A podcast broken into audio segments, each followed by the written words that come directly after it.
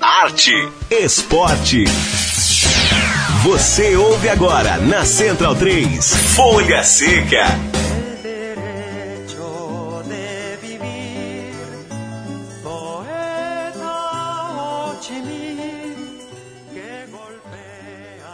Olá, ouvinte Central 3, começando nosso programa Folha Seca, edição de número 39, nosso encontro semanal para tratar da literatura e do cinema relacionados ao esporte. O Folha Seca chega toda quarta-feira às sete da noite e depois fica disponível em podcast central3.com.br. O nosso entrevistado de hoje é Maurício Brum, autor de Estádio Chile, 1973, Morte e Vida de Victor Hara, a voz da Revolução Chilena. Livro que acaba de ser lançado e está saindo pela editora Unijuí. Maurício, valeu pela sua participação aqui no Folha Seca. É um prazer bater um papo aí sobre seu livro.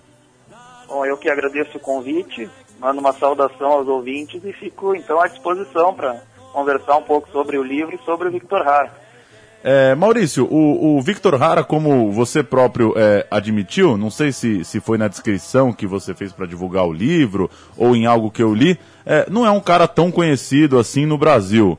É, é, um músico que foi preso ali em 12 de setembro de 73, há, quase 41 anos, portanto, na manhã seguinte ao golpe militar lá no Chile. É, conta um pouco pra gente, você é muito melhor do que eu, quem é Victor Hara, como que ele é, se introduziu nesse cenário político no Chile. É, qual que é o tamanho desse personagem para a história chilena? Sim.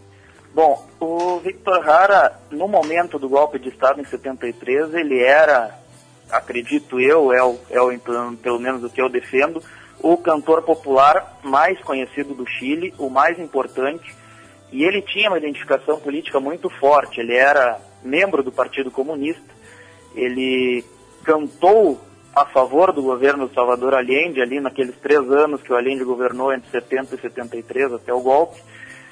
E antes disso, antes de o Allende ser presidente, ele tinha se notabilizado por essas canções mesmo de temática que a gente poderia identificar como canção de protesto. Que, é, o Victor Hara pessoalmente não gostava do termo canção de protesto, ele preferia chamar de canção revolucionária.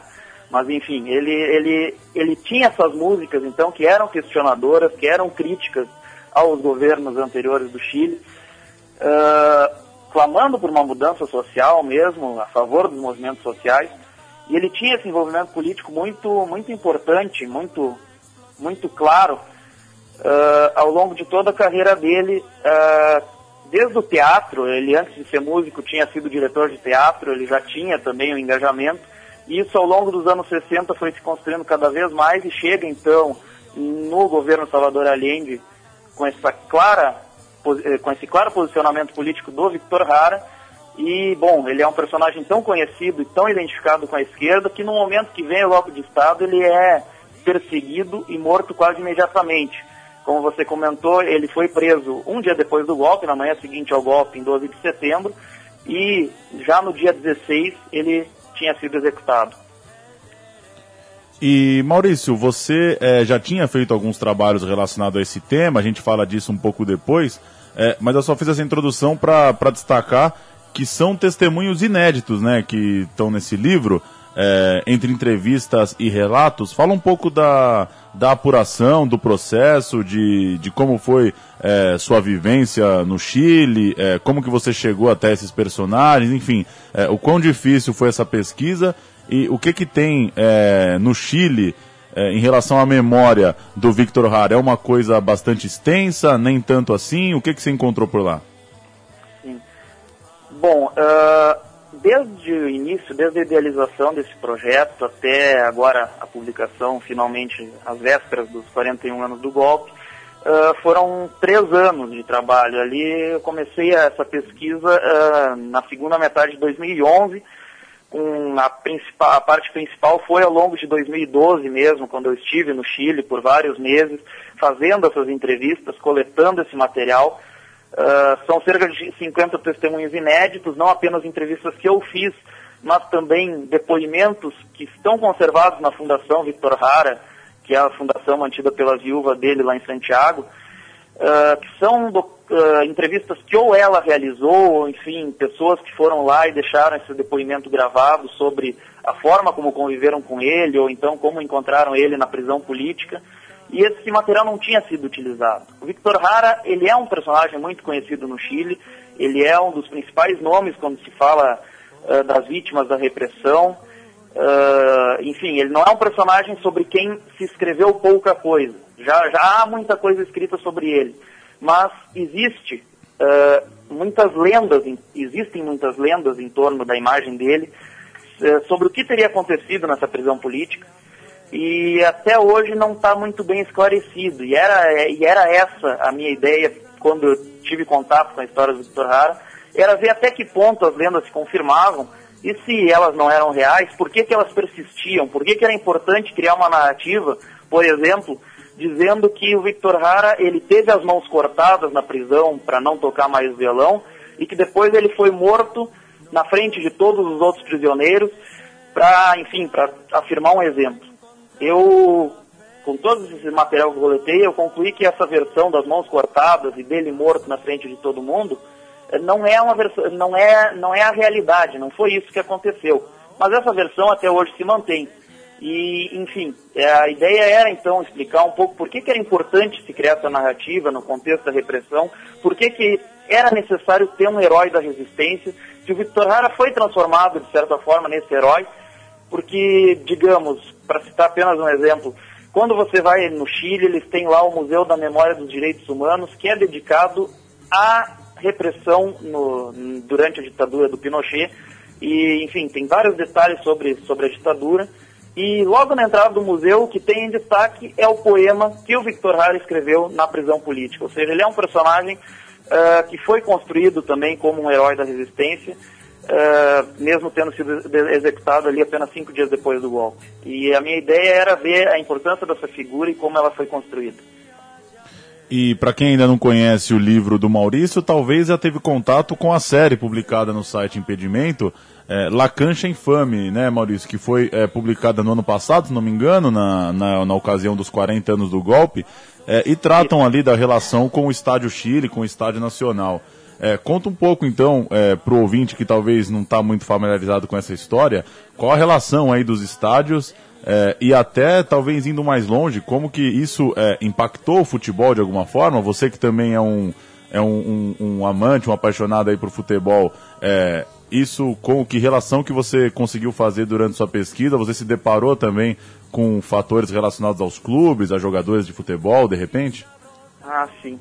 Bom, uh, primeiro comentando sobre, sobre os, os dois estádios uh, e da forma como acabou desembocando nessa série sobre o Estádio Nacional no ano passado, uh, tudo começou de fato com essa pesquisa sobre Victor Hara e o Estádio Chile.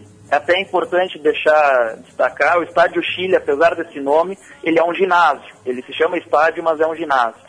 E eu acabei me familiarizando não só com o Estádio Chile, mas com o Estádio Nacional, que esse sim é o estádio de futebol, o grande estádio onde a seleção chilena joga até hoje, porque, enfim, quando se fala em repressão política no Chile, é impossível de não se falar do Estádio Nacional de Futebol. O Estádio Nacional de Futebol foi a, a maior prisão política ali nos dois meses após o golpe de Estado. Milhares de pessoas passaram por lá, não houve futebol naquele estádio nesse período. E, e a grande questão, e é por isso que eu fiz uma série independente para impedimento, é que Victor Hara nunca chegou a estar no Estádio Nacional.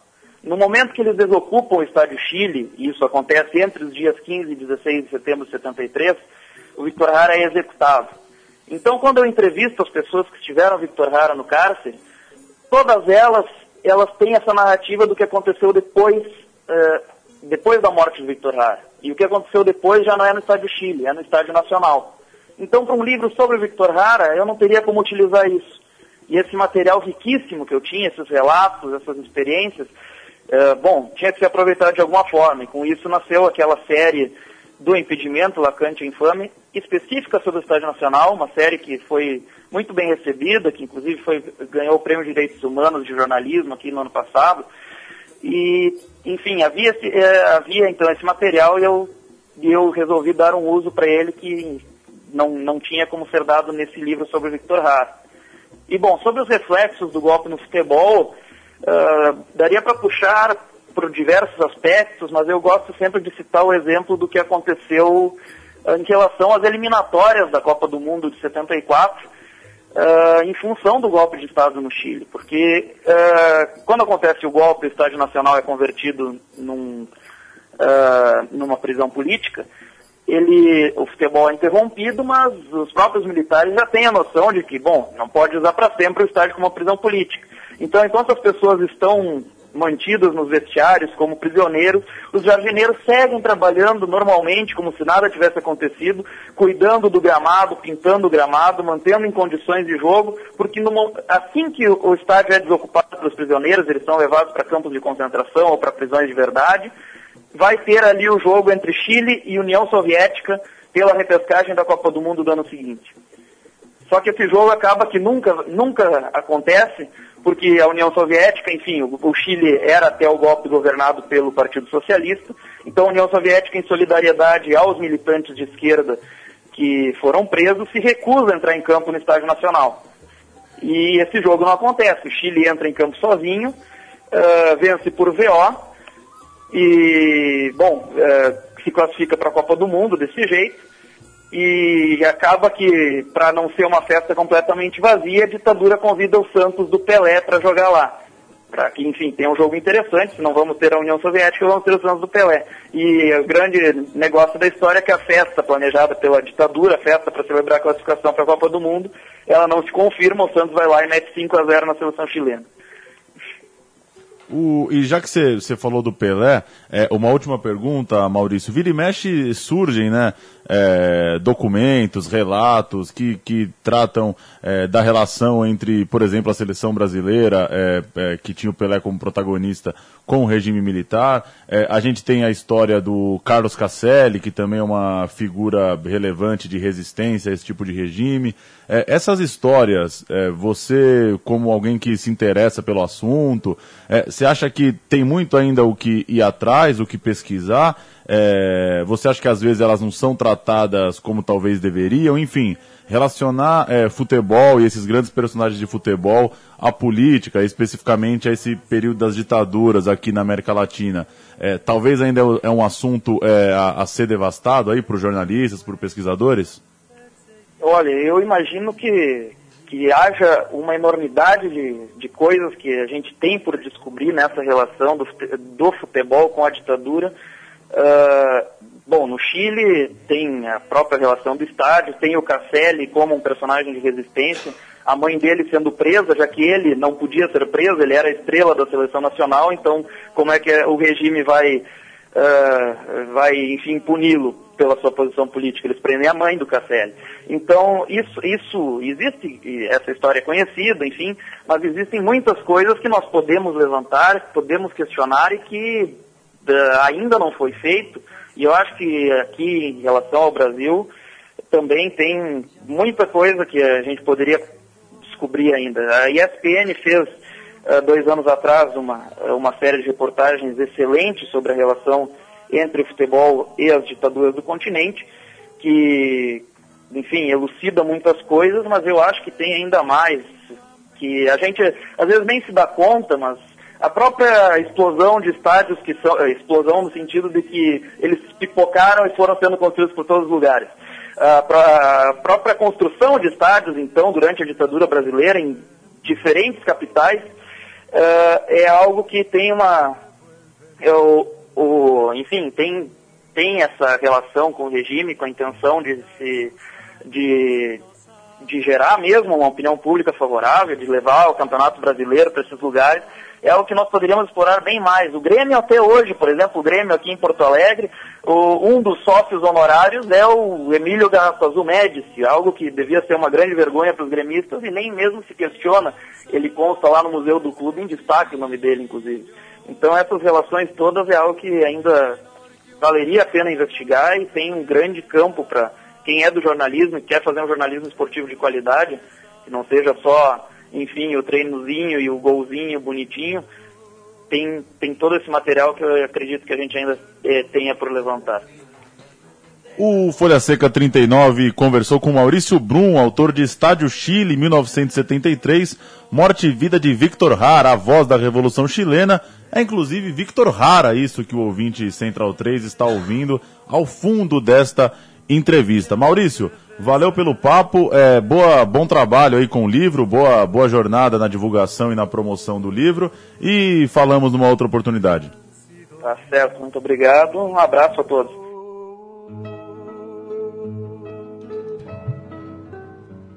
Leandríssimo e a mim, olá.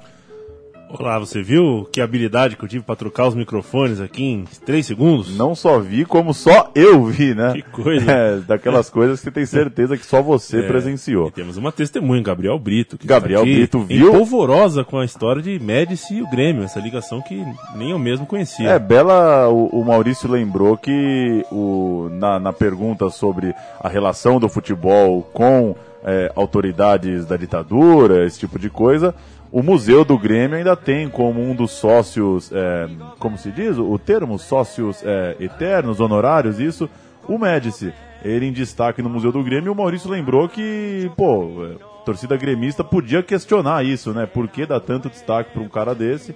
É, como exemplo de que talvez no Brasil ainda não há grandes questionamentos é, sobre a relação do futebol com regimes é, políticos desse tipo. Exatamente. Antes da gente fazer o nosso giro, uma palavrinha minha sobre Vitor Hara. Uma? Uma só.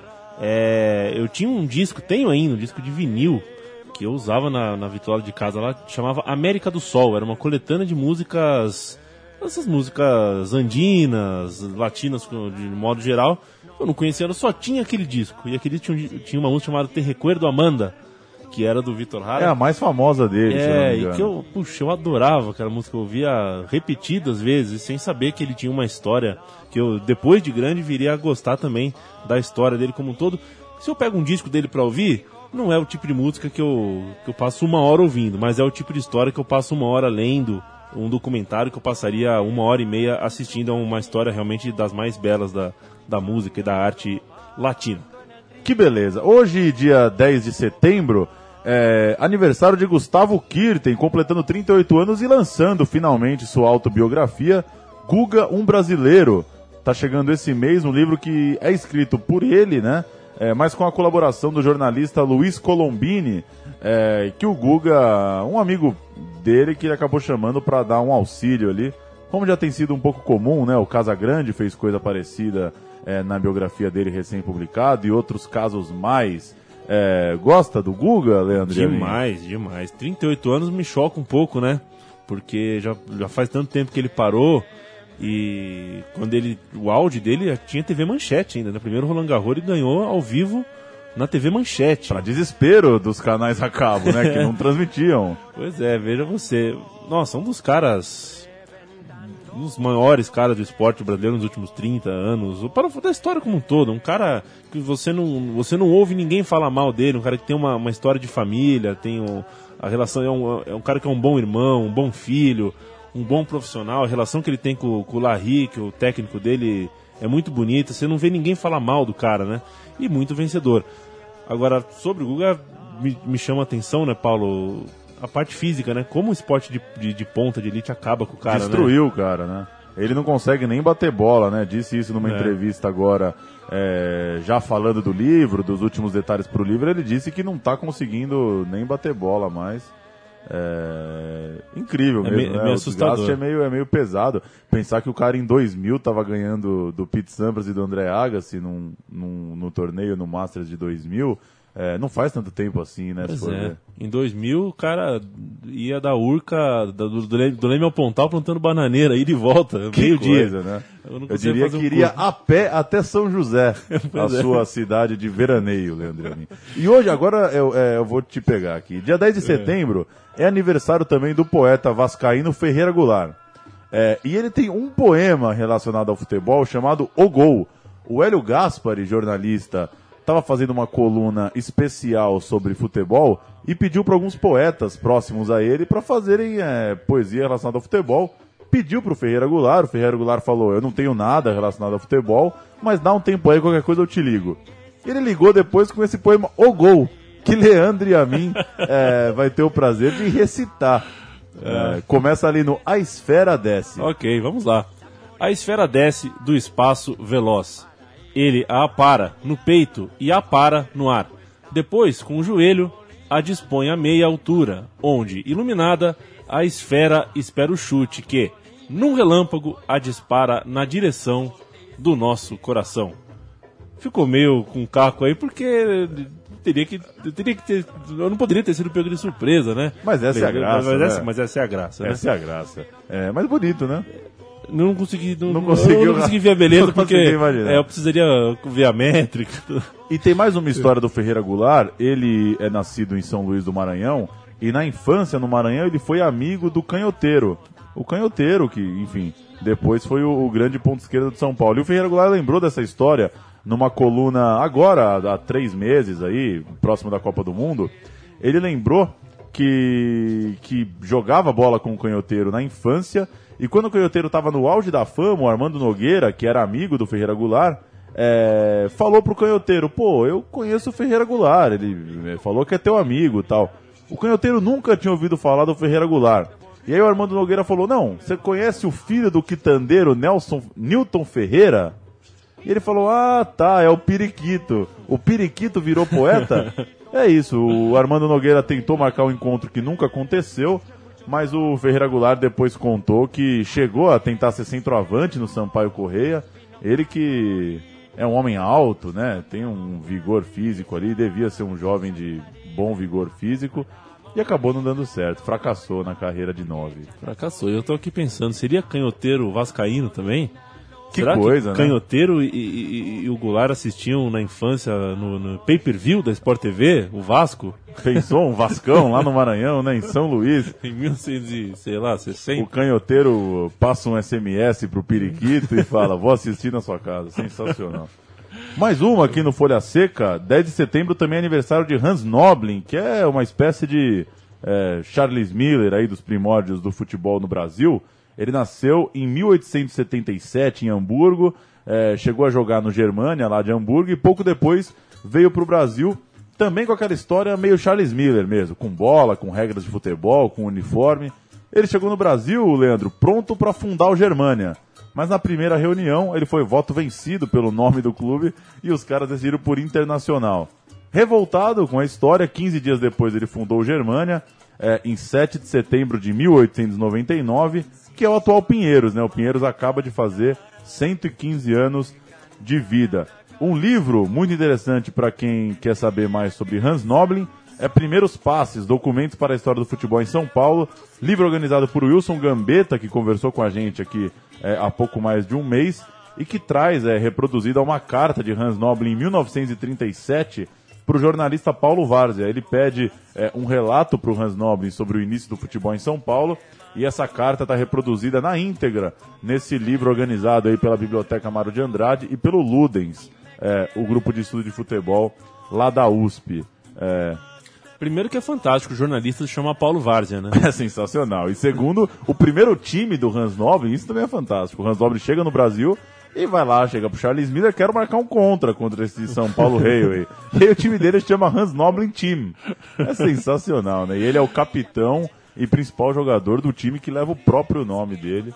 É, E o Pinheiros aí, firme e forte, né? Apesar de tudo, ainda é, há muito tempo, claro, afastado do futebol, mas ainda mantém aí suas linhas da natação, do Mantém. basquetebol. Tem, um, um- um- tem uma captação muito forte, tem um trabalho de captação de, de, de recursos é, com Brasília, com, com lei de incentivo muito forte. Tem um patinha, é, um patrocínio muito forte que agora é só forte.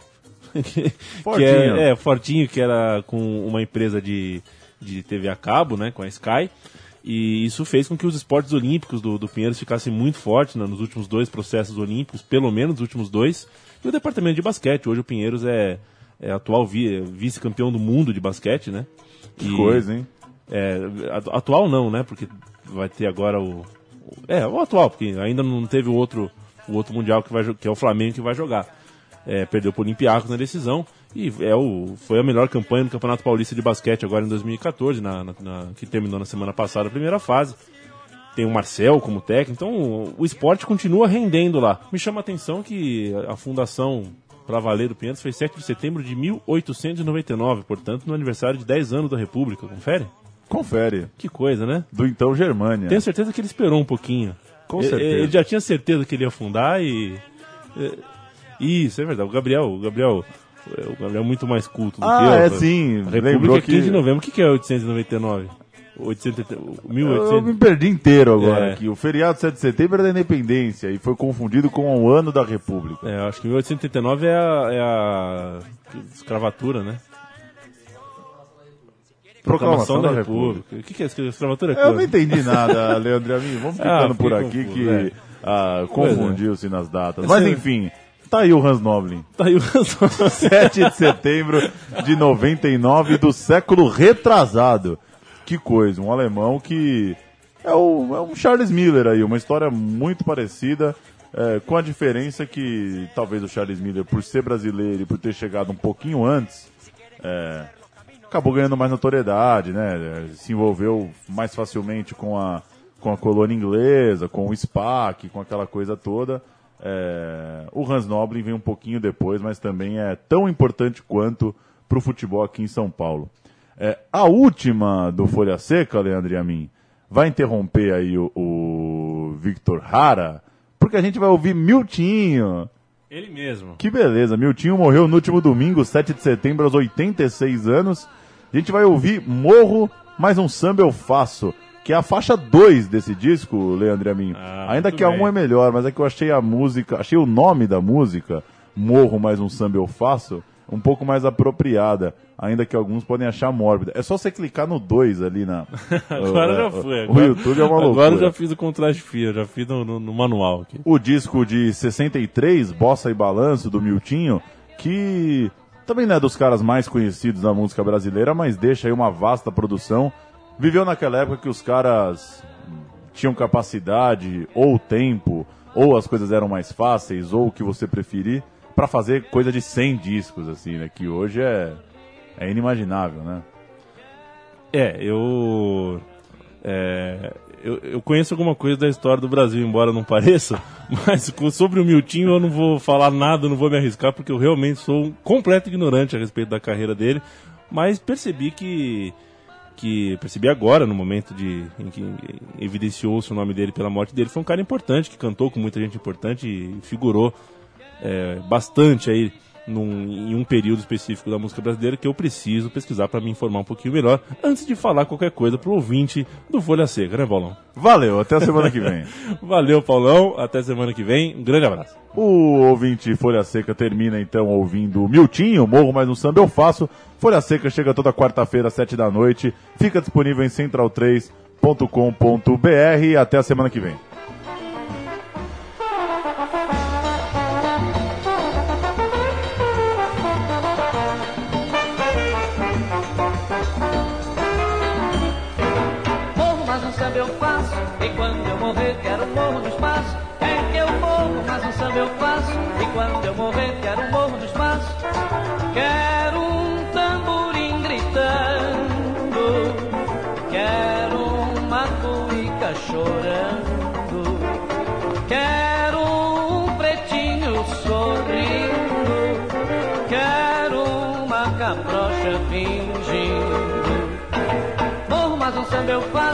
E quando eu morrer, quero um morro no espaço. É que eu morro, mas um samba eu faço. E quando eu morrer, quero um morro no espaço.